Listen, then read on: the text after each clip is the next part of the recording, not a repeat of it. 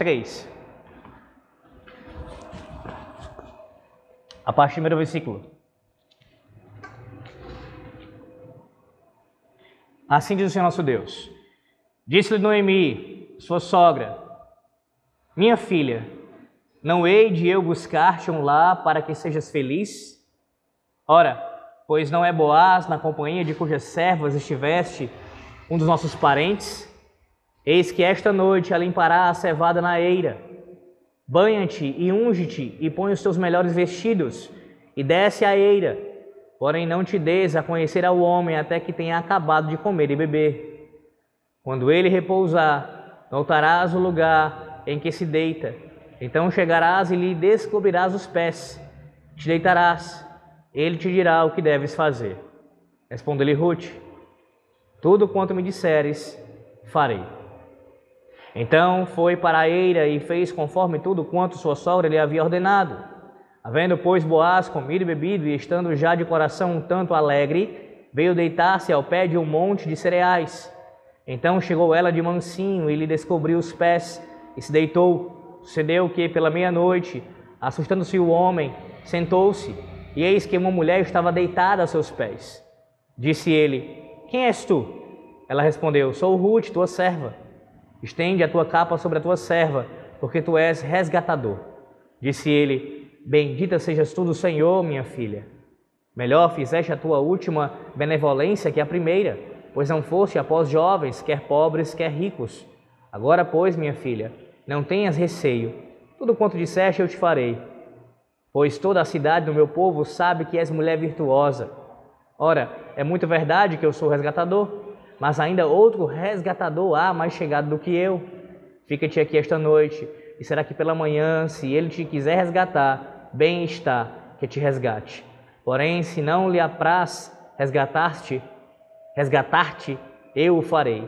Tão certo como vive o Senhor. Deita-te aqui até amanhã. Ficou-se, pois, deitada a seus pés até pela manhã, e levantou-se, e antes que pudessem conhecer um ao outro, porque ele disse: não se saiba que veio mulher a eira. Disse mais: Dá-me o manto que tens sobre ti e segura-o. Ela o segurou. Ele o encheu com seis medidas de cevada e lhe pôs às costas. Então entrou ela na cidade. Em chegando à casa de sua sogra, esta lhe disse: Como se te passaram as coisas, filha minha? Ela lhe contou tudo quanto aquele homem lhe fizera. E disse ainda: Estas seis medidas de cevada, ele mas deu e me disse: Não voltes para tua sogra sem nada. Então lhe disse Noemi: Espera, minha filha, até que saibas que, em que darão as coisas, porque aquele homem não descansará enquanto não se resolver este caso ainda hoje. Amém. Oremos. Senhor, nós ouvimos a tua palavra em Ruth há alguns meses sendo pregada. Nas últimas semanas, as revisões, ó Deus, que nós ouvimos no capítulo 1 e capítulo 2. Agora te pedimos, ó Deus, que nos ajude a compreender o capítulo 3, a principal mensagem desse capítulo, e que venhamos, ó Deus, a encontrar descanso em Ti, no nosso resgatador. Oramos em nome de Jesus. Amém.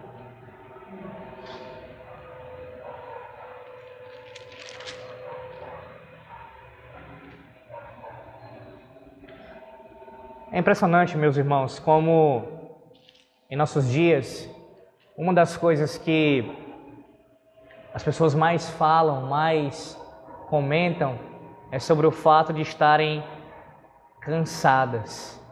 Vemos um tempo em que, devido à correria do dia a dia, e isso envolve o trabalho, isso envolve atividades da casa, família, igreja, uma reclamação latente e muito frequente é a alegação de estarmos cansados.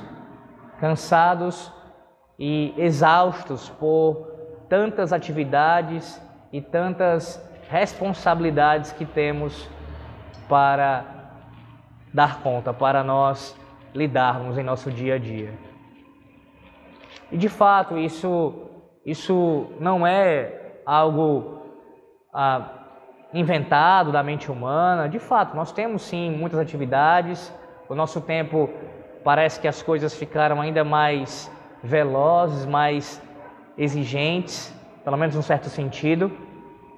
E essa sensação ela tem algum tipo de veracidade. Mas veja, esse, esse cansaço que as pessoas apresentam e nós também apresentamos, ele tem essas razões, mas nem sempre o motivo do cansaço é somente por coisas legítimas. O cansaço por causa de um trabalho honesto, o cansaço por causa de uma atividade de trabalho normalmente do dia a dia é legítimo, mas às vezes essa sensação de cansaço é proveniente de algo pecaminoso. Às vezes é proveniente de algo que não é de forma alguma legítimo à luz da palavra de Deus. Mas mesmo quando se trata de algo legítimo, mesmo quando é um cansaço fruto de trabalho, a pergunta que devemos fazer é: onde é que nós buscamos o descanso para esse cansaço? Onde está ou a quem nós recorremos ou o que nós buscamos para aliviar o nosso cansaço. Se você olhar para o ímpio, você verá que a maneira dele remediar essa situação, de ele lidar com o seu cansaço físico, emocional, seu cansaço mental, e tudo isso muito fruto do que é o cansaço dele espiritual, ele vai buscar descanso em várias coisas.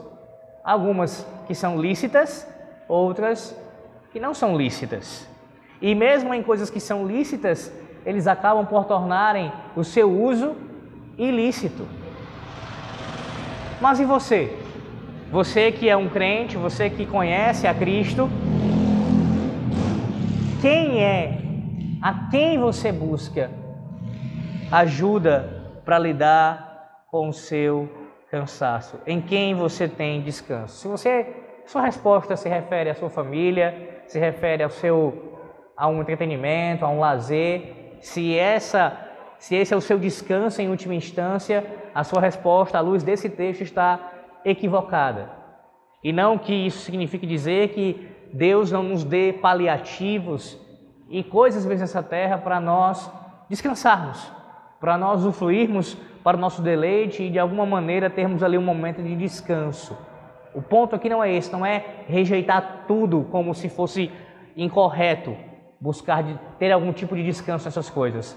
A questão é, em última instância, o principal descanso, quem é que te dá?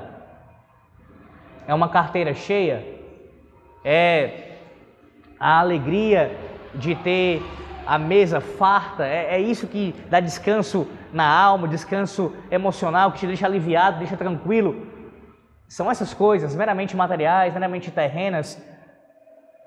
Ou à luz do texto, como nós aprendemos aqui, quem te dá descanso é o Senhor. Quem te dá descanso essa noite? Sim, meus irmãos, à luz do texto que nós temos aqui diante de nós, em Ruth capítulo 3, nós aprendemos que somente Yahvé, o nosso resgatador, o resgatador do seu povo, pode conceder verdadeiro descanso. Somente o Deus da aliança, somente Yahvé o resgatador do seu povo pode conceder verdadeiro descanso. Veremos em três pontos. Veja, do versículo 1 ao versículo 5, nós veremos a busca pelo descanso. Do versículo 1 ao versículo 5, a busca pelo descanso. Do versículo 6 ao versículo 15, nós veremos a promessa de descanso. Do 6 ao 15, e do 16 ao 18, nós veremos a certeza do descanso. A busca pelo descanso, do 1 ao 5, a promessa de descanso, do 6 ao 15, e a certeza do descanso, do 16 ao 18. Volte ao texto e veja como Yahvé, o resgatador do seu povo, concede verdadeiro descanso a nós. Versículo 1. Disse-lhe Noemi, sua sogra: Minha filha, não hei de eu buscar-te um lar para que sejas feliz? Por aqui, até o momento. Não apenas esse início, capítulo 3, mas a sequência dele, especialmente até o final do diálogo ali entre Boaz e Noemi e, e Ruth, estamos diante de um texto que é tratado sim pelos comentaristas, pelos intérpretes, os estudiosos bíblicos, como um texto que tem dificuldades. Ele não é um texto ah, que há aqui uh, um grande consenso entre os eruditos do Antigo Testamento. Se os irmãos consultarem alguns desses estudiosos, verão que há algumas sérias divergências a respeito da interpretação do que está acontecendo aqui, especialmente nesse diálogo primário aqui entre Noemi e Ruth e posteriormente a, o plano de Noemi sendo colocado em ação, em prática por parte de Ruth. E qual é aqui a grande questão, a grande divergência nesse texto entre esses grandes comentaristas? É a seguinte: alguns entendem que o que Noemi está fazendo nessa primeira parte do capítulo, do 1 ao 5, é apresentar para Ruth uma, uma proposta, um plano ali que tinha uma conotação de cunho sexual. Como se Noemi tivesse induzindo Ruth a colocar um plano em ação, que esse plano envolveria uma circunstância propícia para ah, haver ali um tipo de relacionamento íntimo entre os dois. E uma vez que isso acontecesse, uma vez que Boaz e Ruth tivessem essa intimidade, isso iria necessariamente prendê-los. Ela iria conseguir, através dessa atitude, o casamento com Boaz. Alguns até que vão nessa linha entendem que a Noemi tem como aqui pano de fundo a, própria história das Moabitas. Vocês lembram disso? A gente passou por esse assunto quando eu preguei, quando eu revisei os capítulos 1 e 2, especialmente o capítulo 1, que mostra qual era, qual era o histórico das Moabitas. No caso, eu, eu puxei aqui o histórico de Moabe. Lembram disso? Moabe nasce lá em da relação incestuosa em Gênesis 19. Gênesis 19 narra a relação entre Ló e as suas filhas. E uma delas concebe do seu pai Moabe. Então já é uma, uma nação que nasce de um fruto de um pecado, de um grave pecado. E essa nação de Moabe tem um histórico de mulheres libidinosas, mulheres sensuais. Logo, alguns raciocinam dessa maneira. A Noemi está aqui de alguma maneira com esse histórico em mente, esse pano de fundo aqui, insinuando, dando aqui a diretriz para Ruth chegar até Boaz e seduzi-lo, e com isso amarrá-lo no compromisso matrimonial. Bem, ah, eu não entendo dessa maneira. Eu entendo, à luz do texto, aqui do seu contexto, do que também alguns outros comentaristas expressam, que o que está acontecendo aqui na verdade, o que Noemi está fazendo para Ruth, é sim um plano, sim, ser colocado em prática, em ação, mas esse plano era simplesmente a o colocar diante de Boaz uma proposta de casamento. Ruth iria para Boaz, até Boaz, com uma proposta de casamento. De fato, ela seria aquela que faria o pedido a Boaz. E o que seria o pano de fundo disso? O que seria a, a base para isso acontecer? Exatamente o que a lei de Deus prescrevia acerca é, do, do papel do resgatador. O papel do resgatador, eu já mencionei isso anteriormente, mas não aprofundei, e hoje eu também não pretendo ainda aprofundar. Poderia, até de certa forma, talvez devesse, mas eu procurarei fazer isso no próximo sermão. No próximo sermão, se Deus quiser fazer isso. Mas a priori, para os irmãos terem uma ideia um pouco ainda melhor, pelo menos nesse momento, o papel do resgatador está descrito lá em Levítico capítulo 25. Depois você leia com calma Levítico 25. Qual era o papel do resgatador? Então é com esse pano de fundo que Noemi está orientando Ruth a ir até Boaz. Vá até ele e faça essa proposta de casamento. Os que entendem dessa forma, ainda assim, não deixam de perceber, não deixam de notar que o texto especialmente no seu original, no hebraico, tem aqui ah, certas ambiguidades, há certas aberturas. Ou seja, ah, é como se houvesse sim espaço aqui, por isso que essa divergência é tão grande entre comentaristas, para se imaginar uma, uma tensão, pelo menos uma tensão no ar, um suspense no ar do que está acontecendo aqui nesse desse planejamento entre Noemi e Ruth.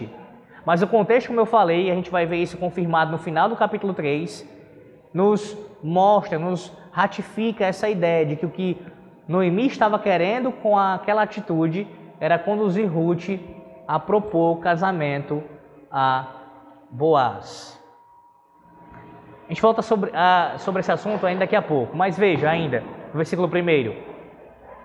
A palavra que nós temos aqui é, no português, traduzida, você vê aí, hei de buscar-te de um, um lar para que sejas feliz. Ela faz essa pergunta aqui retórica para, para Ruth. Eu não vou buscar um lar para você ser feliz, minha filha.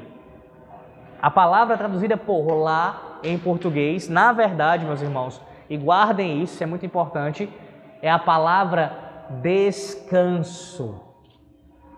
E não é à toa que essa é a proposição principal do nosso texto, que somente Yahvé pode conceder verdadeiro descanso ao seu povo. Porque essa é a ideia que permeia todo este capítulo 3. É a ideia de descanso. Na primeira parte do texto, do 1 ao 5, nós temos a busca por esse descanso. E é o que Noemi está falando para Ruth aqui. Não hei eu de buscar descanso para você, minha filha. Eu não vou fazer isso. Eu não irei fazer isso. Perceba a preocupação de Noemi para com a sua nora, uma preocupação maternal, de uma mãe mesmo.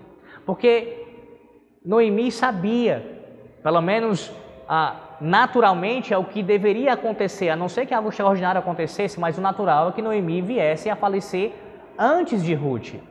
E isso acontecendo, Ruth estaria sozinha. Por mais que ela já tivesse numa condição bem melhor a essa altura ali em Belém, veremos isso na segunda parte do texto, ainda assim é uma viúva, é uma estrangeira, vivendo num contexto diferente do seu, de criação. Logo, as dificuldades apareceriam e seriam muito mais difíceis as circunstâncias sem Noemi.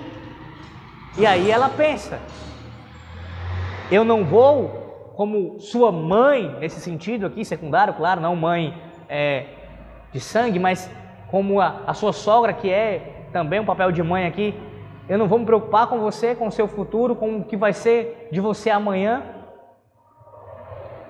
É essa a ideia aqui. Eu quero que você tenha descanso, um lugar seguro, um repouso. E eu vou buscar isso para você. Alguns comentando esse texto também dizem o seguinte: olha, Noemi, quando faz isso, provavelmente ela também teria em vista o seu próprio descanso. Porque, obviamente, meus irmãos, se Ruth fosse beneficiada com um casamento, ainda mais um casamento na circunstância de um resgatador, que envolveria resgatar propriedade, resgatar a, a própria semente da, da linhagem de Noemi, de Elimelec, se ela se envolvesse num matrimônio dessa natureza, isso traria benefícios, consequentemente, à própria Noemi. Então alguns dizem assim: ah, Noemi está fazendo isso, mas ela também tem em vista algo para ela. Ela não está pensando somente em Ruth. Bem, o texto nos diz isso, nós não sabemos se Noemi também tinha esse interesse. Mas mesmo que isso fosse verdade, mesmo que Noemi estivesse fazendo bem para Ruth, pensando nela também, em alguma medida, mesmo que isso esteja acontecendo, o autor está frisando para nós que Noemi está sim interessada no bem-estar da sua nora. Ela está sim preocupada com Ruth. E essa, meus irmãos, é uma grande mudança desde o começo do, do livro de Ruth. Lembra o que foi aconteceu? Noemi, devido aos acontecimentos, devido a todo aquela, toda aquela, a, aquele derramar da ira do Senhor sobre a sua casa, as consequências do seu pecado, ela se tornou uma mulher amargurada, uma mulher sofrida, uma mulher que estava de cabeça baixa. E a própria relação dela com Ruth parecia ter havido ali algum tipo de, ah, eu não digo de problemas da mente, mas da parte dela, pelo menos, não havia por um tempo a mesma atenção para com a sua nora, a mesma consideração para com a sua nora. Você percebe que a Ruth, que Ruth afirma a fidelidade a Deus, acompanhar Noemi e ainda assim Noemi nem esboça reação. No momento ela tenta convencer por mais de uma vez a Ruth ficar em Moabe e depois que perde aquela, aquela argumentação, ela simplesmente se cala e volta com ela. Então há uma certa um certo estremecer dessa relação. Aqui no capítulo 3, já no capítulo 2 vimos isso. E no capítulo 3, isso sobressai de forma ainda mais clara. Noemi está sim demonstrando um sentimento altruísta, pensando no seu próximo. No caso aqui, na sua filha, na sua nora. E ela vai buscar descanso para ela. Aí o texto segue do versículo 2 até o versículo 4, narrando aqui o autor as orientações que, que Noemi dá a Ruth. Veja, ela diz: Ora, pois não é Boaz, na companhia de cujas servas estiveste um dos nossos parentes? Eis que esta noite a limpará a cevada da, na, na eira. Banha-te e unge-te, pois os teus melhores põe os teus melhores vestidos e desce a eira. Porém, não te des a conhecer ao homem, até que tenha acabado de comer e beber. Quando ele repousar, notarás o lugar em que se deita, então chegarás e lhe descobrirás os pés e te deitarás. Ele te dirá o que deves fazer. Qual é a orientação de Noemi aqui? Ela sabendo que Boaz estaria é, na eira, a eira, meus irmãos, era o lugar onde a, o que acontecia aqui? Na, na colheita, eles tiravam a palha, separavam. No momento de separar a palha dos grãos, havia aquela separação entre a palha e os grãos. E a eira era uma espécie de piso batido, um piso, um piso liso, que muitos ali ah, se reuniam. Aconteciam até mesmo festividades nesse lugar, mais afastado. Festividades até aconteciam ali. E também, no caso, Boaz estaria ali para, depois de comer e beber, descansar. E por que, ele estaria ali? Uma, uma, uma razão para o, o, o, homem ali, o responsável por aquele serviço, no caso o dono né, da coisa, da, da, da, ali das terras, ficar naquela, naquele lugar, era para justamente proteger de possíveis furtos que poderiam acontecer dali da, da colheita. Então, sabendo essa informação, que Boaz estaria ali naquele lugar, ela fala para Noemi fala para Ruth que ela se banhe, ela coloca os melhores perfumes, seus vestidos e vá para até Boaz. Como eu disse, alguns entendem que o que está acontecendo aqui é uma orientação de, de Noemi para ela, de alguma maneira, aparecer diante de Boaz mais atraente. E mesmo que nós não sigamos a interpretação de que é, é uma sedução pecaminosa que aconteceria, ainda assim, é, não é improvável que haja aqui algum, algum, ah, alguma tentativa, algum tipo de, de é, intenção quanto ela está bem apresentável diante de Boaz, não no sentido pecaminoso, não no sentido de querer atrair para ter uma relação ilícita, mas simplesmente para na condição que ela iria se apresentar, fazer ali um pedido de casamento, está bem apresentável, está bem ah, vestida diante dele. E isso em si não seria de forma alguma pecaminoso. Só que alguns vão além e dizem que o significado principal aqui não é simplesmente Ruth apresentar-se bem diante de Boaz, bem vestida, bem ah, ah, com, com uma boa aparência. Não é simplesmente isso, mas mais do que isso. Alguns entendem que o que está acontecendo aqui, na verdade, é um tirar do luto, pelo menos inicial, já uma demonstração é, física, uma demonstração visível desse sair do luto. Ela está querendo sair da sua condição de viúva. E qual é o paralelo com isso? Se você depois ler 2 Samuel, capítulo 12, ali naquela altura do texto, você verá, você deve lembrar, inclusive, que Davi, quando ele, é, depois que sabe que o filho, seu filho morreu, e passa aquele período ali lamentando e tudo, o que, que acontece? Ele se levanta, é bem, é bem parecida aqui a ideia. Ele se levanta, ele toma banho, ele troca de roupa, ele se unge. A ideia de saindo do, do luto. Então pode ser sim um indicativo do que está acontecendo aqui. Noemi está orientando Ruth, uma vez que ela irá é, tentar se envolver num compromisso, firmar um compromisso matrimonial, já demonstrar com suas vestes, com a sua aparência, que ela está saindo do estado de viuvez, que essa é a intenção dela em fazer isso. Pois bem, e aí o texto segue e Noemi diz para ela, ele, ela se deitar, Ruth se deitar aos pés de Boaz, descobrir os pés. Eu sei que isso aqui parece estranho, né? E realmente soa para nós, mas o entendimento disso daqui é bem, é bem simples. A ideia seria o seguinte: ao descobrir os pés de Boaz, ele iria sentir naturalmente frio, meus irmãos. Isso era meia-noite e acordaria. Com aquela atitude, ela, ela, ela, ele acordaria depois daquilo e aí o que aconteceria? Veria a sua presença ali e ele mesmo iria falar com ela. Nessa, nessa fala de Noemi aqui, eu também estou citando isso com frequência para os irmãos observarem no texto e já mostrando que isso não não é ah, não, não, não se encaixa no que eu estou apresentando aqui como explicação. O que?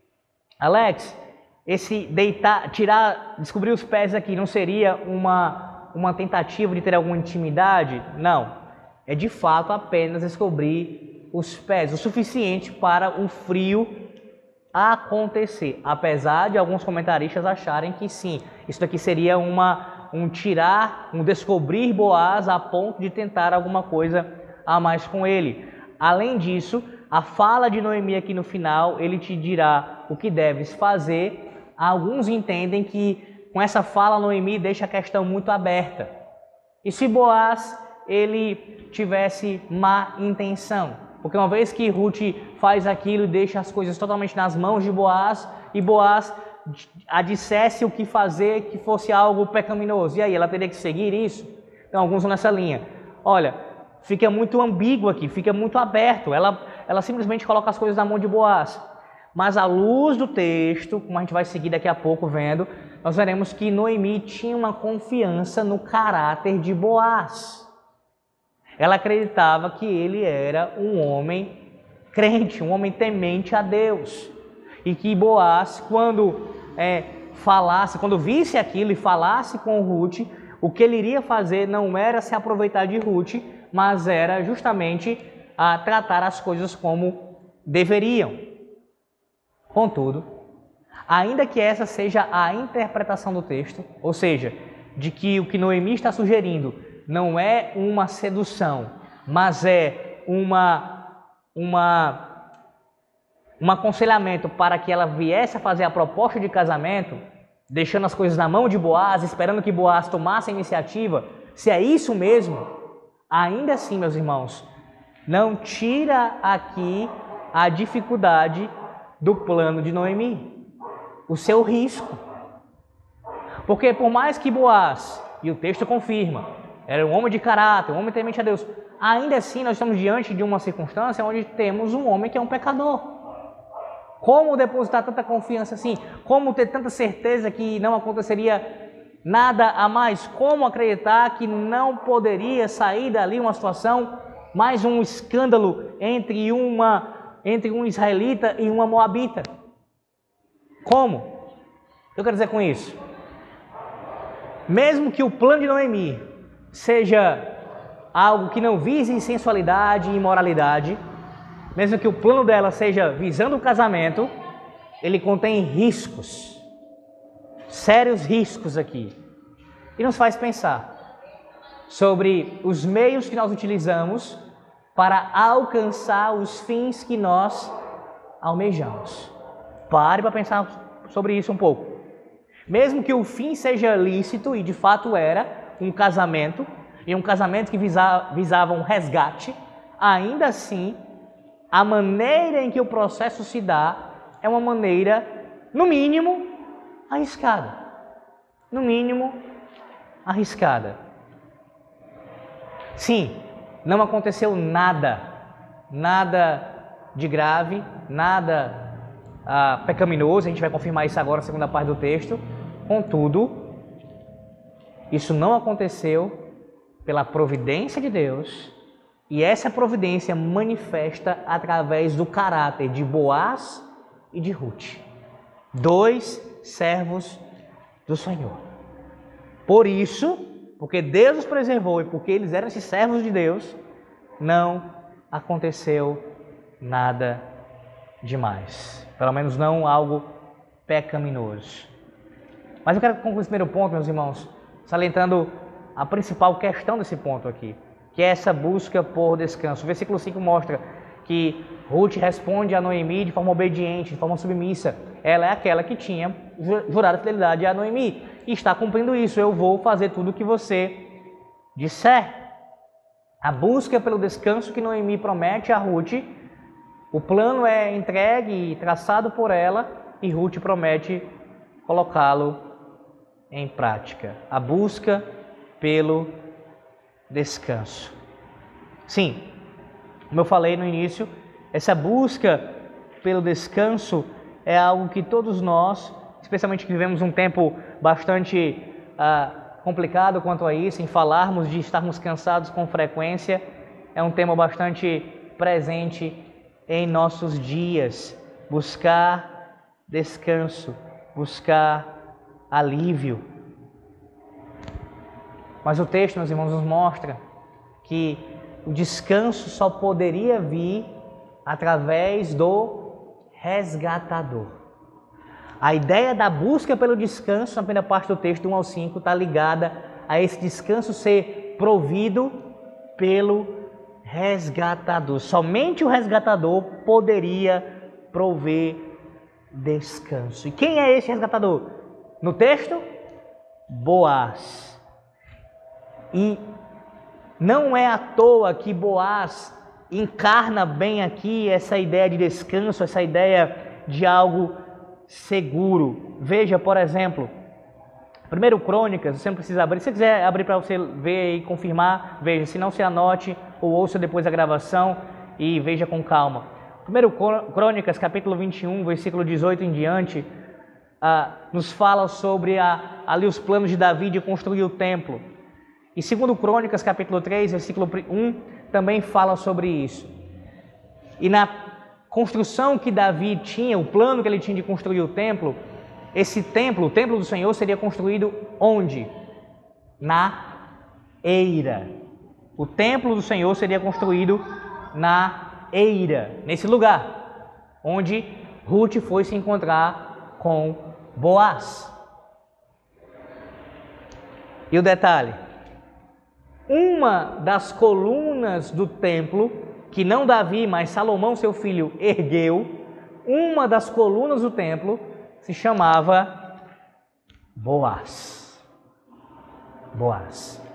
Boaz era uma das colunas do templo construído sobre a eira. E não poderia ser diferente. Aquele que pode dar sustento, aquele que pode dar descanso. Somente o resgatador pode fazer isso. E essa busca por descanso, buscando o resgatador, ela é vista aqui na pessoa de Boaz, mas que aponta diretamente para o resgatador, para o nosso Deus. Isso aparece em Isaías capítulo 55, versículo 6. Você lembra o profeta falando? Deus falando através do profeta: Buscai o Senhor enquanto se pode achar, invocai-o enquanto ele está perto. Aparece no Salmo 24, verso 6, Salmo 105, verso 4. Sempre essa ideia de buscar ao Senhor, buscar a sua face, buscar a sua presença, buscar em Deus o descanso. Boaz aqui, meus irmãos, é um tipo de Cristo, um tipo do Messias, apontando para o seu papel de que somente Ele pode conceder descanso. E eu pergunto a você nessa noite: é nele que você tem buscado descanso? Descanso para o seu alívio físico, para o seu alívio emocional, para as suas dificuldades espirituais, especialmente descanso quanto à sua condição pecaminosa. Sim, porque nós, portanto, pecarmos contra Deus, nos encontramos cansados, sobrecarregados por causa dos nossos pecados. Eles nos perturbam de tal forma que a sensação que nós temos é de um grande cansaço. E aí nós temos que lembrar as palavras do Senhor Jesus Cristo em Mateus capítulo 11: Vinde a mim, todos que estáis cansados, sobrecarregados, que eu vos aliviarei. É somente em Cristo, pois Ele é maior do que Boaz. Somente em Cristo nós devemos buscar descanso. Toda vez que você busca descanso em outras coisas que não é o resgatador, que não é Cristo, você está buscando de forma pecaminosa. Mas veja, o texto não apenas nos mostra essa realidade de busca por descanso, mas também, na sua maior parte agora, vemos a promessa do descanso, do versículo 6 ao versículo 15. A partir do versículo 6, a promessa de descanso, do 6 ao 15, a partir do versículo 6. Então foi para a eira e fez conforme tudo quanto sua sogra lhe havia ordenado. Havendo, pois, Boaz comido e bebido, e estando já de coração tanto alegre, veio deitar-se ao pé de um monte de cereais. Então chegou ela de mansinho, descobriu os pés e se deitou. Até aqui por enquanto. Veja, Ruth vai fielmente cumprindo a ordem, as ordens, o plano ali de Noemi, diz o texto, versículo 6, a, tudo que sua sogra havia ordenado, ela chega até a eira. E no versículo 7, o autor volta aqui a atenção para Boaz e fala qual era a sua condição. A própria Noemi tinha orientado Ruth a só se apresentar a ele, só se aproximar dele após ele ter comido e bebido. E o texto fala que devido a estar já de coração alegre, ele se deita para ali ter um momento de descanso. Não entenda o versículo 7 como se estivesse falando aqui de algo ah, pecaminoso por parte de Boaz. Não faça isso. Não entenda como se o texto estivesse dizendo para nós que Boaz havia ah, se embriagado. E olha aí ah, um problema com a interpretação de que vê em nesse caso aqui nessa história uma tentativa de uma mera sedução por parte de Ruth, Noemi ali como a arquiteta desse plano. Porque quem enxerga dessa forma, uma mera sedução aqui acontecendo, até mesmo uh, visando ali uma, um meio pecaminoso para poder alcançar o fim, fará um paralelo, por exemplo, com o que aconteceu com Ló. Ló havia se embriagado e depois de estar embriagado, ele teve relações com as suas filhas. Contudo, como eu já expliquei, não há aqui essa tentativa de uma mera sedução por parte de Ruth, mas uma proposta de casamento. E mais do que isso, Boaz não está embriagado. O texto não dá espaço para isso, inclusive no seu original. A ideia é simplesmente que ele comeu e bebeu. E sim, beber, meus irmãos, assim como comer, trará alegria ao coração. E isso não é de maneira alguma em si mesmo pecaminoso. O que temos diante de nós é simplesmente um homem de Deus que trabalhou o dia todo, depois ele se alegrou com isso, comendo e bebendo e foi descansar. É aquilo que Deus nos ordena a fazer, a comer do fruto do nosso trabalho. Isso é lícito. Isso é santo diante de Deus. Não há nada aqui de imundo, nada de imoral na atitude de Boaz. Boaz está cumprindo tranquilamente aqui, como homem temente ao Senhor, aquilo que Deus ordena, é um bom mordomo, um bom servo de Deus. Ele trabalha, ele se empenha no seu serviço e ele depois usufrui disso. Come e bebe para a glória de Deus e vai descansar, não embriagado, mas satisfeito com aquilo que Deus o tinha dado. O texto segue, diz que ela se aproxima de mansinho e descobre os pés e se deita. Ela não se deita ao lado de Boaz, ela se deita aos pés de Boaz. Aos pés de Boaz. E espera que ele se acorde. Versículo 8 segue. Sucedeu que pela meia-noite, assustando-se o homem, Sentou-se, eis que uma mulher estava deitada a seus pés. Disse ele: Quem és tu? Ela respondeu: Sou Ruth, tua serva. Estende a tua capa sobre a tua serva, porque tu és resgatador. Esses versículos são bem claros em nos apresentar que não há aqui nenhum tipo de espaço para nós acreditarmos, já aqui nesse momento, isso vai se confirmar mais ainda depois, de uma relação ilícita acontecendo porque ela se deita aos pés depois de descobrir, ele se acorda com o frio e ele toma um susto. Ele não esperava. Ele vê aquela mulher, na verdade ele nem ele ainda nem sabe quem é, porque você tem que imaginar o contexto. Era é um outro tempo aqui. É a meia-noite, apenas com a lua iluminando. Então não havia ali uma facilidade para identificar quem estava presente. E ele, depois de perguntar quem é, ela responde, se identifica e já em seguida faz a proposta de casamento. Alguns comentaristas entendem que o que Ruth está fazendo aqui é uma, é uma diferença, há uma diferença nessa atitude dela com o que Noemi tinha orientado, pelo menos nesse ponto. Alguns entendem que não, não, elas passaram muito tempo conversando e Noemi pode dar essa orientação a ela e o texto não mencionar. Mas eu entendo, como a primeira, primeira, primeira vez, que o que está acontecendo aqui é Ruth, sim, indo além do que Noemi falou.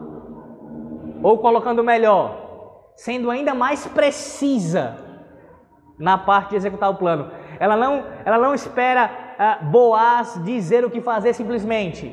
Ela já se apresenta e diz o que ela foi fazer ali.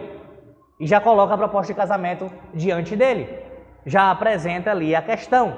Ela não dá espaço aqui para qualquer outro tipo de interpretação. Ou seja, não pense que eu estou aqui para outra coisa. Eu estou diante de você para firmar casamento. Eu sei que se levanta um questionamento sobre isso, mas por que que ah, nessa circunstância e tudo, mas algumas razões são dadas. Algumas razões são dadas. Alguns entendem que o que está acontecendo aqui é, é, é porque ah, se Ruth tivesse ido falar com o Boaz numa circunstância diferente, durante o dia, na frente das pessoas, isso poderia causar um constrangimento. Caso, por exemplo, ele a rejeitasse, ele não quisesse firmar o compromisso com ela. Então seria melhor, pelo menos nesse sentido, um encontro a sós. Alguns argumentam dessa forma. Ainda assim, como eu já mencionei na primeira parte do texto, nós estamos diante de uma situação, sim, que envolve riscos. O que define aqui que não vai acontecer nada é Deus em preservar por sua providência e esses dois serem tementes ao Senhor. São dois servos de Deus que não dão espaço aqui para algo pecaminoso. Ruth já apresenta a, a sua proposta e veja o caráter da sua proposta aí. Ela diz: Estende a tua capa sobre a tua serva, porque tu és resgatador. Vá lá para Ezequiel capítulo 16. Ezequiel 16. Ezequiel capítulo 16. Versículo de número 8. Veja o que diz o profeta Ezequiel 16, 8. Passando eu por junto de ti, vi-te, e eis que o teu tempo era tempo de amores. Estendi sobre ti as abas do meu manto e cobri a tua nudez.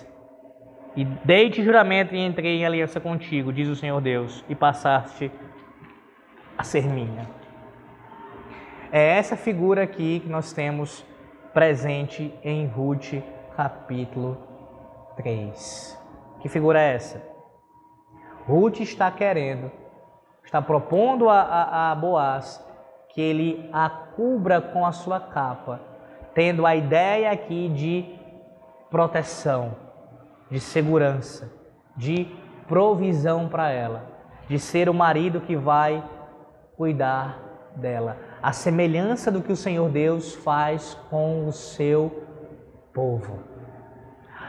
Por vezes a Bíblia fala sobre o Senhor cobrindo o seu povo com as suas asas, que é uma linguagem aqui ah, utilizada, não que Deus tenha asas literalmente, pra, mas para falar da proteção do Senhor, da provisão do Senhor, da segurança que há debaixo das asas do Senhor. E essa é a ideia. E se você notar, o que Ruth está fazendo é mencionar o que Boaz falou para ela no capítulo de número 2. Volte um pouquinho e veja aí no capítulo 2. Boaz fala, versículo 12, capítulo 2, versículo 12. O Senhor retribua o teu feito, seja cumprida a tua recompensa do Senhor, Deus de Israel, sob cujas asas vieste buscar refúgio. Lembram disso? Boaz ele falou para Ruth que ali então de uma oração mesmo, falando que Deus venha te abençoar, que o Senhor, que Yahvé te, te, te guarde. Esse Deus, nosso Deus, ao qual você veio buscar refúgio debaixo das suas asas. O John Piper, comentando esse texto, capítulo 3 aqui, ele faz o paralelo, né? Na verdade, ele mostra o paralelo, que existe paralelo. Ele diz o seguinte, que no capítulo 2, Boaz, ele já... Isso é entendimento do John Piper, e eu acho que é, não, não é ilegítimo racionar dessa forma. Isso, isso, isso é possível ter acontecido. Quando Boaz mencionou isso para Ruth no capítulo 2, talvez, talvez, ele estivesse sim dando algum indício ali de algum interesse nela. Entenda, não, não no sentido indecente, não no sentido, não, mas talvez de, dando uma deixa. Talvez. Talvez. Mas mesmo que ele não tenha feito isso intencionalmente, no sentido de que eu vou ser esse, esse homem, eu que vou ser é, usado por Deus para te cobrir, mesmo que ele não tenha falado isso com essa intenção no capítulo 2, o fato é que ele disse isso, ele desejou isso para ela e agora ela usa essa linguagem e retribui a ele. Não está dizendo o seguinte: você, eu peço que você seja um instrumento de Deus para realizar o que você mesmo orou o que você mesmo pediu ao Senhor, para que você venha a me cobrir, a usar a sua capa, e assim as asas do nosso Deus me proteger, prover para mim. Boaz, assim seria a resposta da sua própria oração. Ele iria cuidar de Ruth. Meus irmãos, como, como essa figura aqui, primeiramente eu quero destacar isso, do marido ser ou cumprir esse papel para sua esposa é algo não apenas belíssimo, mas de grande responsabilidade à luz da palavra de Deus. Olha o tamanho da responsabilidade de um homem. Ele é aquele que, a semelhança do que Deus faz com o seu povo, o marido de Israel, o noivo da igreja, ele cobre a sua noiva, ele cobre a sua esposa com a sua capa como o Senhor cobre com as suas asas. E debaixo das asas do Senhor há segurança. Debaixo das asas do Senhor há proteção. Há provisão.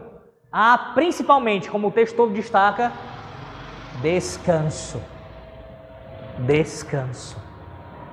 Então, a semelhança do que Deus é para o seu povo, todo marido tem que ser para a sua mulher. Como nós, homens, casados, temos uma enorme responsabilidade diante do Senhor. Uma enorme responsabilidade diante do Senhor. Em sermos essa, essa proteção para as nossas esposas. Mas mais do que isso, o ponto alto do texto, é claro, é apontar aqui para a figura do grande resgatador, do nosso Cristo, nosso Senhor e Salvador. É impossível ler esse texto e não nos lembrarmos de outros textos que mencionam também essa presença do Senhor trazendo ali amparo para os seus. Por exemplo, Lucas 8, 43. Nesse texto, você deve lembrar, é o texto que fala sobre a mulher do fluxo de sangue. E o texto fala que a mulher, ela tocou na, na orla das vestes do Senhor Jesus Cristo. E o paralelo bíblico também tem a ver aqui como se a orla fosse sim uma ideia ali de, de asas.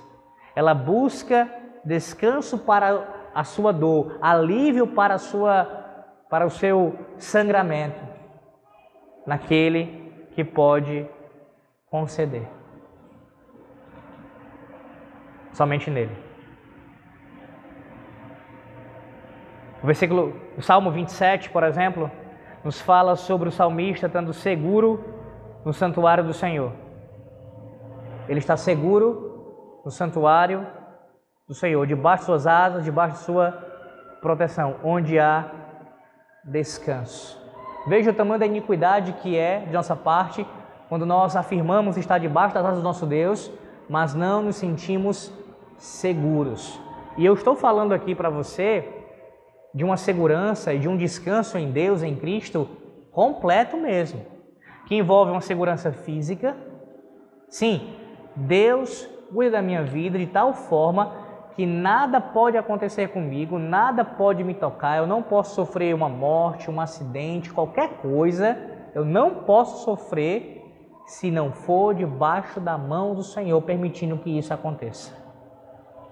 Deus me livra e quando isso não acontece, há propósito nele nisso. E ainda assim, naquele sofrimento, há proteção, há descanso em Deus para as nossas almas.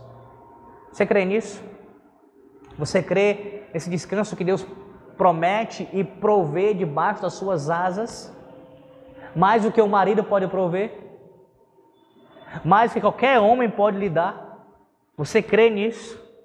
Veja a suficiência de Yahvé aqui, a suficiência de Cristo para nossas vidas, porque por mais que seja maravilhoso para uma mulher ter um homem para ser o seu resgatador, ser o seu protetor, esse homem que vai lhe cobrir com sua capa, isso é maravilhoso, mas na ausência disso, e aqui na ausência tanto no sentido literal como na ausência mesmo na presença, tendo um marido, mas o marido não cumpre isso. No Senhor você tem isso. Ou melhor, você crê que você tem isso? Versículo 10, ele responde: Disse ele: Bendita sejas tu do Senhor, minha filha. Melhor fizeste a tua última benevolência que a primeira, pois não foste após jovens, quer pobres, quer ricos. Deixa eu explicar logo esse versículo 10 aqui. Boaz está exaltando Ruth aqui, ah, pela sua atitude, e veja como ele ele declara aqui que essa última benevolência dela, a palavra Hesed, lembra da palavra Hesed?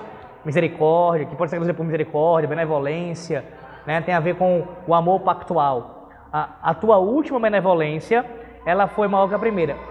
Qual é a comparação de Boaz? Ele está dizendo o seguinte: Ruth, você já demonstrou uma grande benevolência pelo fato de deixar a sua parentela, deixar a sua terra, deixar os seus deuses e acompanhar a Noemi na condição que ela se encontra. E servir ao Deus Altíssimo e vir para uma terra estrangeira. Grande foi essa benevolência, mas essa agora sua é maior ainda. Você está sendo ainda mais misericordiosa, ainda mais amorosa para com a vida de Noemi e para com a família de Noemi. Por quê? Porque no, Ruth poderia escolher se casar com algum outro homem. Ela poderia não querer cumprir aquilo.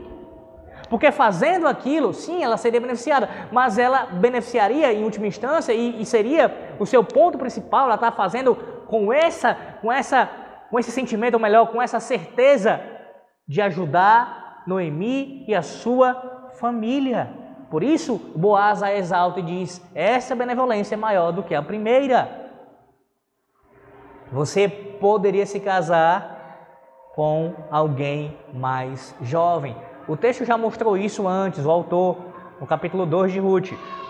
E no capítulo 3 isso se destaca mais uma vez, quando Boaz frequentemente a chama de minha filha.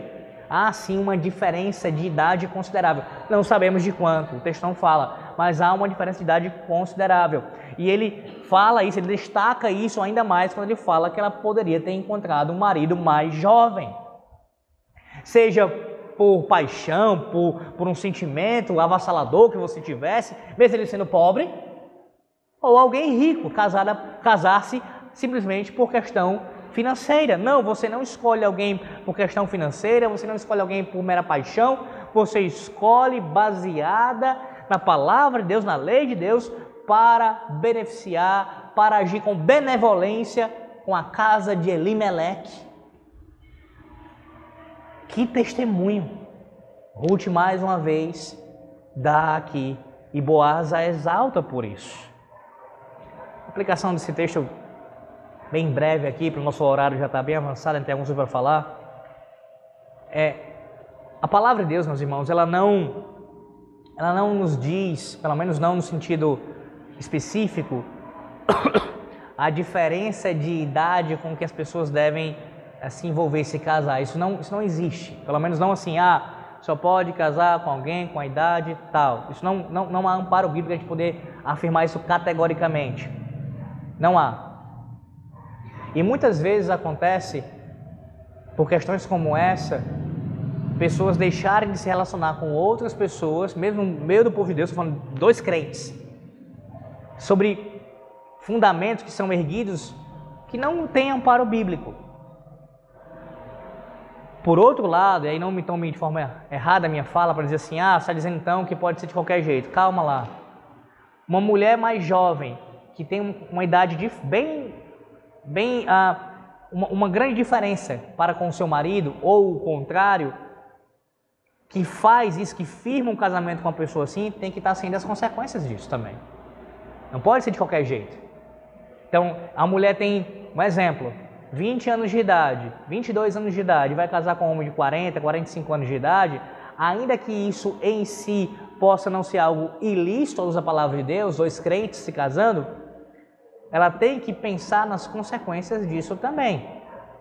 Tem que ser com essa benevolência aqui, ciente das suas responsabilidades, do seu compromisso, das consequências que todo casamento traz, ainda mais um casamento nessas circunstâncias.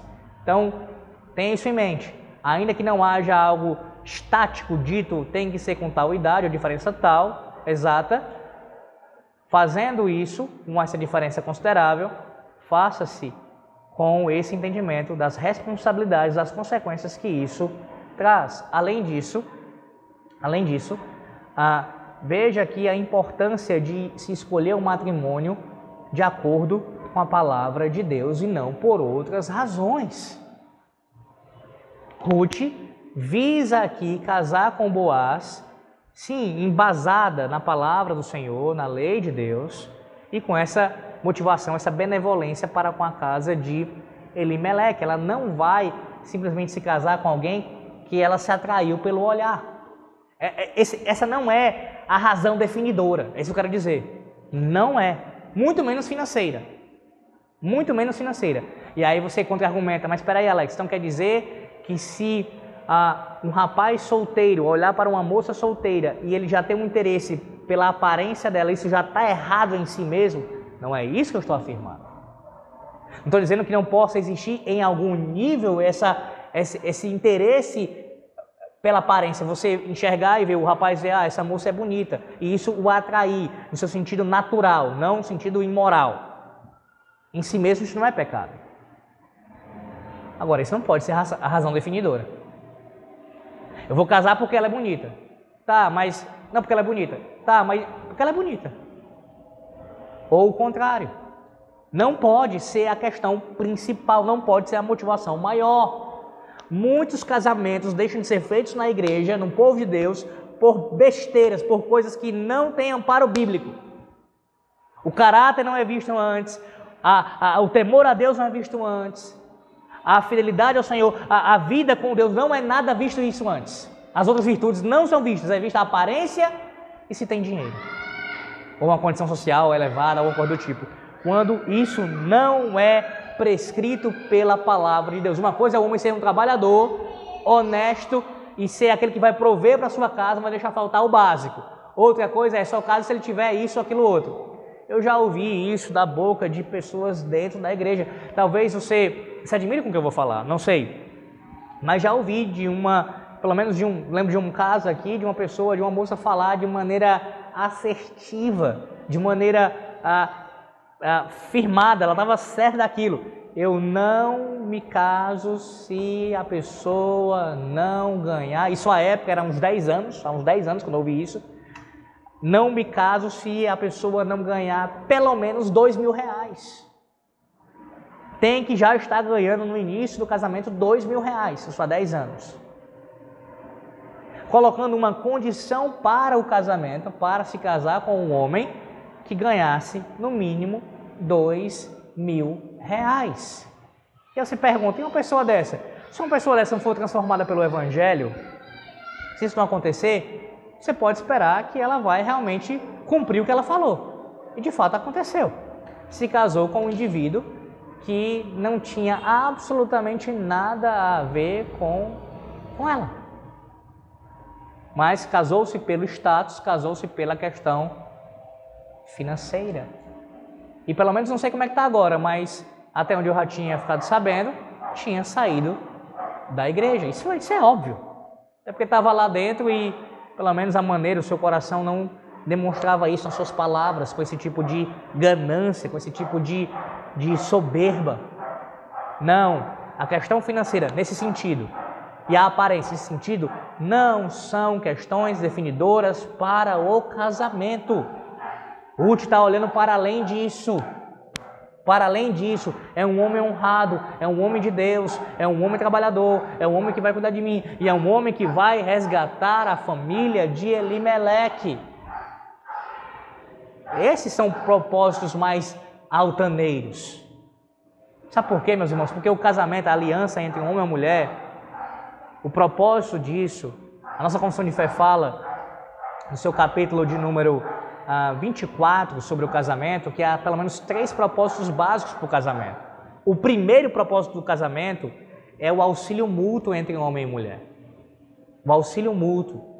O segundo envolve a, o ter filhos, tanto para a, a, a raça humana, é, para cumprir o que Deus falou lá em Gênesis com relação ao aumento da raça humana, a propagação da raça humana, bem como para a preservação de uma semente santa, ou seja, a linhagem dos filhos da aliança. O terceiro propósito, a confissão de fé elenca, é o propósito que envolve a, a, isso ser um recurso contra a imoralidade sexual, contra os desejos carnais. Só o terceiro vai será ele. Então, antes disso, antes de pensar ah, esse homem, essa mulher me atrai fisicamente, antes de pensar nisso, antes de qualquer coisa com relação a isso, os propósitos básicos relacionados ao matrimônio são cumpridos, são vistos nesse, nesse pretenso candidato, essa candidata, ou não? Se não são vistos, pode descartar completamente. Completamente. É óbvio que nós sabemos que, mesmo vendo ali indícios, podemos nos equivocar e o casamento ainda assim pode a, acontecer de uma maneira problemática. Enfim, pode acontecer isso, os riscos existem na decisão, mas você diminui o máximo que você pode, o máximo que você pode, seguindo os princípios da palavra de Deus. O fulano tem isso, tem isso, tem isso, tem isso, tem isso, tem isso, e em oração eu vou lá e decido casar com essa pessoa. E aqui eu concluo essa parte dizendo o seguinte: o motivo principal de casar com alguém Claro, dá glória a Deus, como tudo na vida. Mas veja, o que deve me conduzir a isso, esse é meu ponto, não é o emocional, mas é o racional.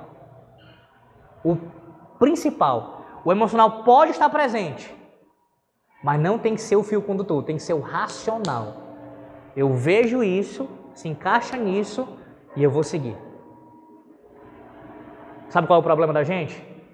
Especialmente da nossa geração, e eu falo nossa geração aqui, eu quero frisar, claro, século 20 para cá, principalmente por causa disso. Não que antes não tivesse, mas século 20 para cá é que a gente tem essa, essa nomenclatura. A nossa geração hollywoodiana. A gente olha para o amor romântico e não para o amor hesed. Esse é o problema. Romance, romance, romance. Claro que um homem pode e deve se deleitar na sua mulher de forma romântica e vice-versa. A questão não é essa, como se isso fosse algo pecaminoso. Claro que não é. Mas o que deve ser o sustentáculo do casamento é o pacto firmado um com o outro diante de Deus. Me lembro agora de falar, acabo, acabo esticando um pouco mais por causa disso, de um pastor bastante conhecido, aí que está afastado da palavra de Deus há muito tempo já, Caio Fábio. Eu já vi ele falando numa, em algumas entrevistas dizendo o seguinte, que quando ele estava casado com a primeira mulher dele, ele disse que casou com ela como se fosse uma espécie de resgate. Ela vivia num contexto complicado, familiar, ele era amigo dela, tinha um ótimo relacionamento com ela, mas nunca sentiu nada por ela no sentido atração de um homem para com uma mulher. Tiveram quatro filhos, foram casados por mais de 20 anos, acho que uns 25 anos, 20, 23 anos, mais precisamente. E aí, em 98, ele se separa dela. Divórcio. Sendo que anos antes ele já vinha num caso de adultério. E ele justifica o seu divórcio dizendo isso. Nós nunca fomos amantes, apenas amigos. Então nunca houve um fogo, nunca houve uma coisa ali para poder, sabe, nos manter firmes. A gente era dois amigos, frios um com o outro. Sim, é claro que um homem e uma mulher não podem ser meramente amigos quando casados, nesse sentido. Mas olha sobre o que o casamento é construído nessa visão. Apenas, simplesmente em uma coisa passageira, em mera paixão. Quando na verdade, firmado a aliança, o teu compromisso com aquela pessoa é até enquanto vocês viverem. Pelo menos a não ser que haja quebra da aliança com os motivos de exceção para haver divórcio. Pois bem, ainda sem recomendação bíblica é para que haja perdão. Versículo 11. Agora, pois, minha filha, não tenhas receio, tudo quanto disseste eu te farei, pois toda a cidade do meu povo sabe que és mulher virtuosa. Versículo 11 de Ruth, capítulo 3, nos dá aqui mais um testemunho. No caso, é o testemunho mais precioso aqui, é o ápice do testemunho de Ruth. Boaz está dizendo, quando ele fala aqui todo o meu povo, a ideia no original é as portas da cidade. E você sabe, as portas da cidade naquele tempo era onde se julgavam as causas, era onde havia grande movimentação das pessoas da cidade, às portas da cidade. Boa está dizendo, nesse ambiente, às portas da cidade, onde há grande movimento, onde há grande circulação de pessoas, o teu testemunho, Ruth, ele é bem falado. E qual é o testemunho? Tu és mulher virtuosa. Eu não tenho tempo para trabalhar isso, eu vou apenas citar, tá bom? Não tenho tempo. Uma das versões do cânon hebraico do Antigo Testamento em hebraico, uma dessas versões traz não a ordem que nós conhecemos aqui dos livros canônicos. Ou seja, Juízes não vem antes de Ruth nessa versão do Antigo Testamento em hebraico. Há uma versão que traz antes de Ruth o livro de Provérbios o livro de Provérbios. E se você lembrar, leia depois em casa com calma, o capítulo 31 de Provérbios, a partir do versículo 10, descreve a mulher virtuosa. E essa mulher virtuosa, narrada do versículo 10 em diante do capítulo 31, ela tem várias características, como eu disse, não tem como trabalhar aqui. É uma mulher trabalhadora, é uma mulher que cuida da casa, é uma mulher que faz negócios para o bem da sua casa, é uma mulher que ela fala bem do seu marido, ela cuida dos seus filhos, ela é uma mulher que acima de tudo, ela teme a Deus. E aí, muitos entendem que quando Provérbios foi escrito, o capítulo 31 de Provérbios, o autor, e até tem quem argumente de que o autor ali, Lemuel, o rei Lemuel, seria um nome para Salomão, um apelido, algum nome que, que, a família dele o chamava. Não vou entrar nesse mérito se realmente isso de fato a, a, aconteceu, mas o fato é que o autor do capítulo 31 de, de Provérbios, quando escreve, provavelmente tinha Ruth em mente. Ruth em mente. O próprio Ar está dizendo aqui: Tu és mulher virtuosa. E ainda que a ordem não seja essa, no, no livro canônico, não fosse essa, sendo, isso fica ainda mais excepcional, é claro, mesmo que não fosse, é impossível não lembrar de Provérbios 31 à luz do que Boaz diz aqui. Porque é justamente o que acontece. Lá, a mulher de Provérbios 31 é uma mulher que é bem falada, é uma mulher que tem bom testemunho, não só em casa, mas fora também. Essa é a mulher virtuosa. Essa é Ruth.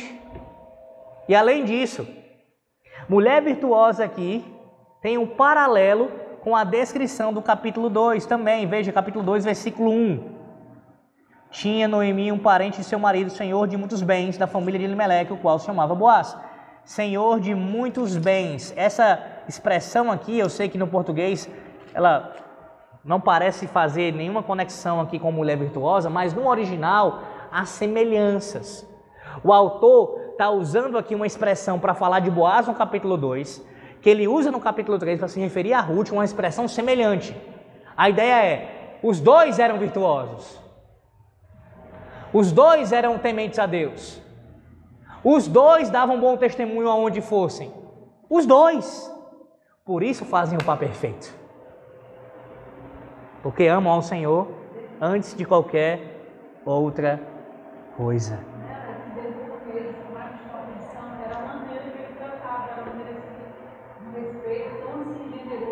Sim. Sim. O cuidado para com ela, sim. Versículo 12. Ora, é muito verdade que eu sou resgatador, mas ainda outro resgatador há mais chegado do que eu. Fica-te aqui esta noite e será que pela manhã se ele te quiser resgatar, bem está que te resgate. Porém, se não lhe apraz resgatar-te, eu o farei, tão certo como vive o Senhor. Deita-te aqui até amanhã. Ficou-se, pois, deitado a seus pés até pela manhã, e levantou-se antes que pudessem conhecer um ao outro, porque ele disse: Não se saiba que veio mulher a ele. Disse mais: Dá-me o manto que tem sobre ti, segura-o. Ela o segurou, ele o encheu com seis medidas de cevada e o pôs às costas. Então entrou ela na cidade. Eu vou resumir isso aqui para que a gente entre no último ponto, bem brevemente. Veja, do versículo de número 12 até o versículo. Peraí, porém.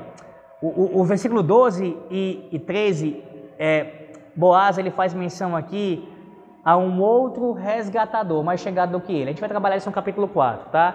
Mas veja, ele está dizendo o seguinte: Existe alguém que, na ordem, na fila de resgatadores, pois deveria seguir esse padrão, ah, ele é antes de mim, ele tem direito de resgatar antes de mim.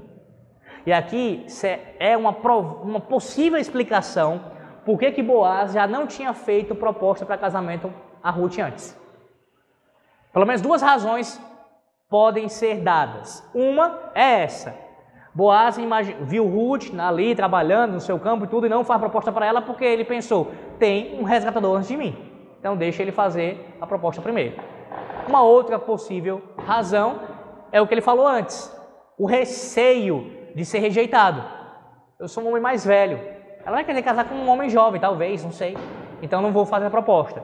E aí ele coloca aqui essa questão do outro resgatador. O que o autor fazendo isso, essa menção a essa essa fala de Boaz também gera mais uma vez um suspense, porque tudo estava correndo para não, ele vai resgatar, vai casar com ela, mas aí vem esse desfecho que não conclui-se com a, o firmar o casamento de uma vez por todas. Não acontece isso aqui ainda. Contudo, Boaz diz que se ele não fizesse, o homem lá, então ele faria. E ele jura em nome de Deus. A, um, a palavra de Boaz, pelo seu caráter, pelo seu testemunho, seria suficiente. Mas ele ainda jura em nome do Senhor, mostrando o peso aqui da sua promessa. Eu te darei descanso, Ruth, se esse homem não o fizer. Além disso, note outra coisa importante. Olha o contexto, eles estão conversando à meia-noite, estão a sós, pelo menos naquele momento ali naquele lugar, há riscos, há uma situação ali é, ah, delicada nesse sentido, tem que ter um cuidado. E assim como Ruth, ela já no início da conversa já tratou de casamento, já foi séria no proceder, Boaz faz o mesmo. Boaz evoca logo o nome do Senhor para a conversa. Ele não fica batendo papo com Ruth, dando espaço para coisas pecaminosas. Mas o Senhor é chamado para a conversa como testemunha. Ele não dá espaço para tentação. Veja o perigo. Por que, que muitas vezes nós cedemos à tentação? Não só de cunho sexual, mas também tentações de forma geral. Por quê? Uma das razões, uma, na verdade a principal razão, deixar o Senhor de fora da circunstância. Vai ser tentado, você vê um ambiente propício a ser tentado, nem foi ainda, mas o ambiente é propício, chama o Senhor. Chama o Senhor. Não aconteceu a tentação, chama o Senhor. Para que não haja nem espaço para tentação. E se houver, Ele te dá forças.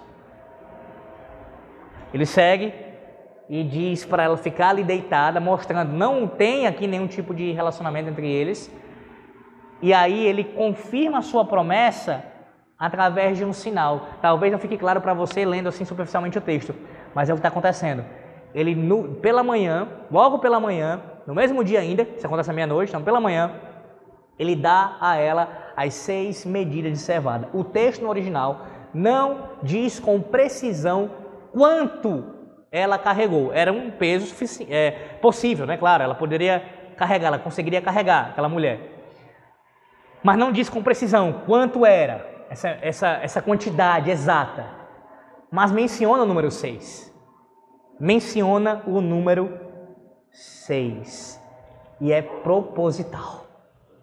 Qual é a ideia do texto? A ideia principal do texto, meus irmãos? Descanso. E nesse exato momento, Boaz não está ainda dando descanso a Ruth, mas está apenas o quê? Prometendo. E ele, na, na sua atitude de confirmar a promessa de forma visível, ele dá a ela uma quantidade de seis medidas de cevada. Isso te lembra alguma coisa? Na antiga aliança, o dia do Senhor era o sétimo dia, o dia do descanso. Seis dias era seis medidas de cevada era mostrando para Ruth o seguinte: eu juro em nome do Senhor e eu te confirmo aqui por esse sinal de que ainda não agora, mas em breve, logo você terá descanso. É uma medida incompleta. Seis medidas ainda não é completo. Ainda não há descanso, mas há uma promessa há uma promessa. O resgatador faz isso. Ele promete e ele dá confirmações da sua promessa de maneira visível. Isso te lembra alguma coisa? É que o nosso resgatador fez conosco? Nosso Cristo. Ele, quando foi para o Pai, depois de sua ressurreição, foi assunto aos céus, ele enviou o seu Espírito o Espírito Santo da promessa que confirma e que sela em nossos corações aquilo que Deus nos deu, a herança em Cristo Jesus. E tem outras coisas também que Deus nos dá, e de maneira visível podemos verificar, atestar as suas promessas de descanso, a sua palavra, os seus sacramentos, quantas coisas. A questão é: o que o nosso resgatador nos dá como seis medidas de cevada nos é suficiente para nós queremos a promessa dele? de que ele vai cumprir. O juramento que ele fez em nos resgatar é suficiente. Nós cremos na Sua palavra, nós cremos no Seu caráter, nós cremos ah, no que Ele prometeu a nós e nos deu e tem dado como sinal visível. Nós cremos nisso. Sim, meus irmãos, muito, mais, muito maior do que Boaz é o nosso Senhor Jesus Cristo, que prometeu descanso e já nos tem dado descanso. O que é o dia do Senhor na nova aliança? Mais ainda agora, reluzente essa verdade, senão um vislumbre do descanso final. Na antiga aliança era assim, apontava para isso, mas na nova aliança isso ainda é mais claro, porque ele ressuscita nesse dia, o resgatador. E ressuscitando nesse dia, ele descansou de suas obras. E ele já confirmou para nós. Todo dia do Senhor, todo dia de descanso, você é lembrado das promessas de Deus. E de que ele vai cumprir cada uma delas, das que ainda faltam se cumprir. Você crê nisso? Em último lugar, e aqui eu concluo de maneira bem mais breve mesmo, tentarei ser bem mais breve, do 16 ao 18, a certeza do descanso. Em chegando à casa de sua sogra, esta, esta lhe disse: Como se passaram as coisas, filha minha? Ela lhe contou tudo quanto aquele homem lhe fizera. E disse ainda: Estas seis medidas de cevada ele mas deu. E me disse: Não voltes para tua sogra sem nada. Então lhe disse Noemi: Espera, minha filha, até que saibas em que darão as coisas, porque aquele homem não descansará enquanto não se resolver este caso ainda hoje. Veja, o versículo 16 é mais um daqueles que, na sua tradução, não há aqui a, a literalidade do que há no hebraico. Literalmente no hebraico, o que Noemi fez foi perguntar a, a Ruth: Quem és tu? A pergunta não foi a, essa que está aqui traduzida, como se passaram as coisas, mas quem és tu, minha filha ou filha minha? Por quê? Noemi pergunta isso a Ruth com o interesse de saber qual era o seu status agora naquele momento. Eu te enviei com este plano de propor casamento a Boaz. E agora que você saiu daqui viúva, você voltou casada? No caso, já houve a confirmação desse matrimônio, vocês vão de fato firmar essa aliança. Quem és tu, filha minha? Ruth conta, o narrador resume aqui a história, não descreve com detalhes, ele já nos mostrou isso nos versículos anteriores. E ela fala o que aconteceu e diz que é, Boaz falou do outro resgatador, isso é claro, mas que ele ainda iria resolver aquela questão. E deu para Ruth aquelas seis medidas de cevada. A ideia aqui no original é que Boaz entregou isso a Ruth para que ela não voltasse para Noemi de mãos vazias. De mãos vazias. Que é justamente o que Noemi fala, Noemi fala acerca de si mesma no capítulo 1, quando ela volta de Moabe para Belém. Naquele lamento dela, naquela, naquela tristeza que ela demonstra, estou amarga e tudo, ela fala isso, que voltou de mãos vazias. E agora Boaz está dizendo por meio de Ruth, fala para Noemi que ela não ficará de mãos vazias. Não é simplesmente aqui Boaz dizendo, toma alimento para encher a barriga de vocês. O alimento que você está vendo aí, você o vê, que você o sente, que você provará e que vai encher o estômago de vocês, ele aponta para, a, a, ele confirma que a promessa do que vocês terão. A semente vai preencher o útero de Ruth. Assim como o alimento vai sustentar o seu estômago. Bem como o significado é muito mais profundo aqui. Não é apenas um cuidado é, com relação ao alimento, mas já falando já implicitamente a ideia aqui do casamento. Seja por meio dele ou do outro resgatador. Aquele alimento era apenas uma pequena amostra, meus irmãos, do que viria. Mas naquele momento, aquele momento que Ruth chega em casa com a cevada, com as seis medidas, e ali estavam, ela e Noemi, era o momento de esperar. Esperar. Boaz iria resolver a questão naquele mesmo dia, mas aquele momento era o momento de esperar. Veja aqui um ensino importantíssimo para nós. Diante das promessas do nosso Deus, que Ele confirma, que Ele nos dá várias demonstrações disso, inúmeras vezes nós precisamos fazer o que Noemi e Ruth aqui fizeram: esperar. Esperar o resgatador agir. E esse é um grande desafio para nós. Um enorme desafio, ser paciente na espera da ação do resgatador, aguardando que ele venha a agir em nosso favor. O fato é que nós não podemos controlar os resultados, nós não temos controle sobre as circunstâncias, nós temos que confiar no nosso Deus e não nos entregarmos à ansiedade. E crermos que aquele que promete cumpre e trabalha pelo seu povo. Além disso, veja outro eh, ensino importantíssimo aqui, nessa fala de Noemi para Ruth, acerca de Boaz, ela diz: Espera, minha filha, até que saibas em que dirão as coisas, porque aquele homem não descansará enquanto não se resolver este caso ainda hoje. Noemi está asseverando mais uma vez o caráter de Boaz e dizendo, em outras palavras, Boaz é um homem de palavra. Boaz, a gente pode descansar, a gente pode confiar, a gente pode esperar, porque ele vai cumprir. Ele é um homem de palavra, um homem íntegro.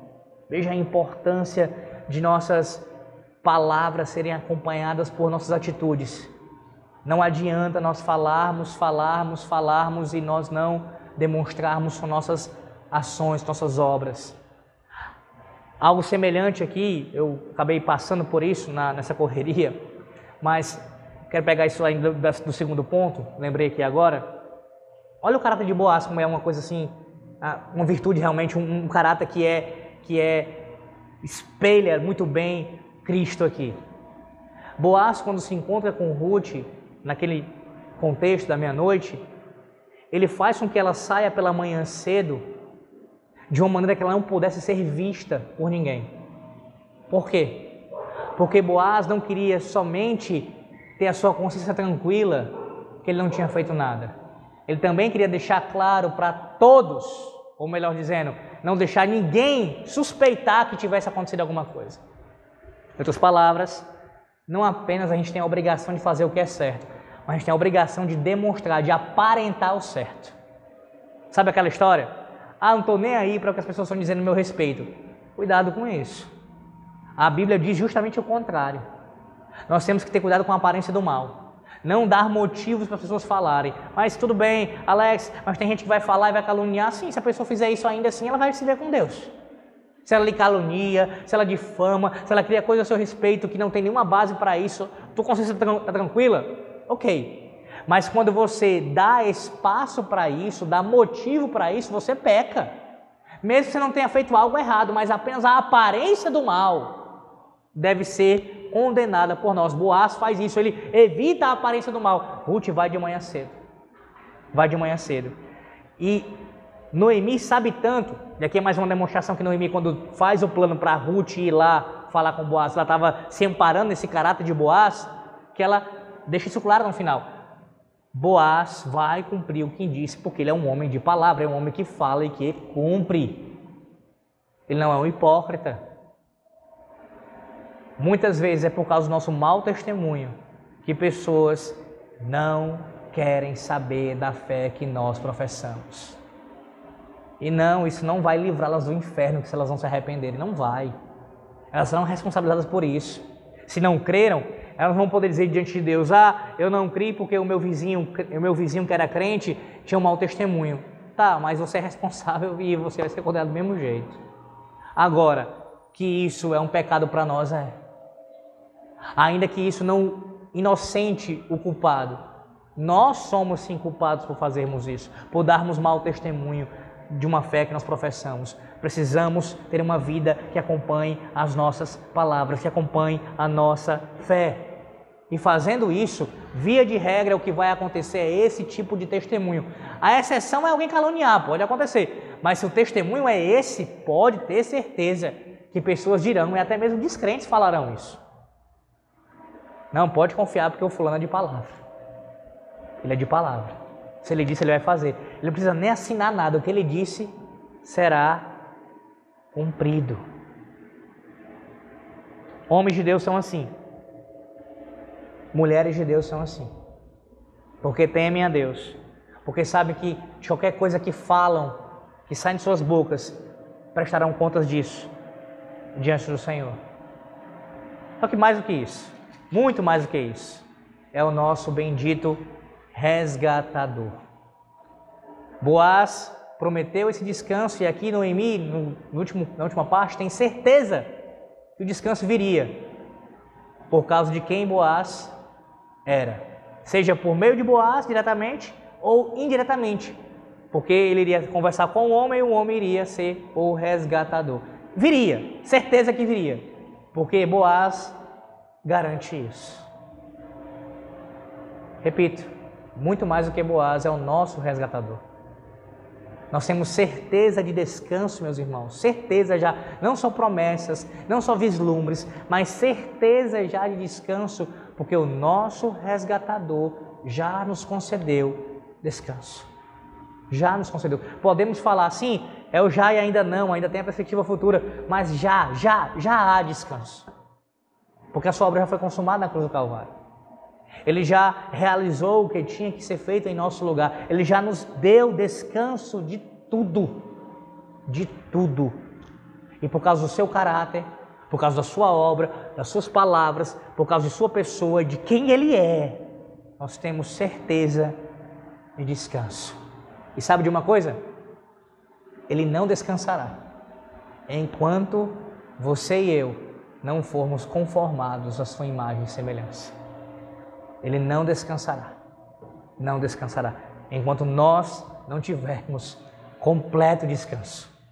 Completo descanso. Eterno descanso. Nele. Para todo sempre. Você se encontra cansado nessa noite? Pelo dia de trabalho? Em casa e fora de casa? Se encontra cansado emocionalmente por conta das suas lutas? Encontra-se cansado por causa de pecados que você tem praticado e não consegue abandoná-los, encontra-se cansado por qualquer algum outro motivo, vá a Ele. Vá a Ele. Ou venha a Ele, venha a Cristo. Busque descanso em Cristo. Creia nas promessas de Cristo e tenha a certeza do descanso que Cristo já nos concedeu. Porque somente Ele o nosso resgatador, Yahvé, o nosso Senhor, Deus aliança, pode e concede descanso ao seu povo. Que Deus nos abençoe nessa noite. Em nome de Jesus Cristo. Amém. Oremos. Senhor nosso Deus, nós oramos em nome do teu Filho, te louvando por tudo, Senhor Deus, pela tua palavra, pelo ensino aqui em Ruth 3. Apesar das dificuldades, da correria, de tanta coisa para ser falada em pouco tempo. Ó Deus, mas nós cremos que apesar de tudo isso, a tua palavra, por ser a tua palavra, não palavra de homens, ela encontra lugar em nossos corações e produz os frutos em nossas vidas. Te pedimos, ó Deus, que o teu povo que ouviu essa mensagem nessa noite, e os que porventura ainda ouvirão gravada, possam ser edificados por ti tenham sido e ainda sejam ainda mais edificados pelo Senhor. Que a edificação seja firmada na certeza desse descanso que há em Ti, no Senhor mesmo, nosso abrigo, nosso refúgio, nosso descanso. Ó Deus, que busquemos em Ti, que creiamos em Tuas promessas, temos a certeza no Senhor. E que não haja busca de nossa parte em outras coisas que não seja o Senhor. Nos despede agora em paz, em segurança, nossos lares. Nos leva, ó Deus, na proteção do Senhor, que tenhamos uma noite de paz e de descanso. E amanhã um dia produtivo em tua presença. Perdoa, Deus, nossos pecados também, em nome do Senhor Jesus Cristo. Amém.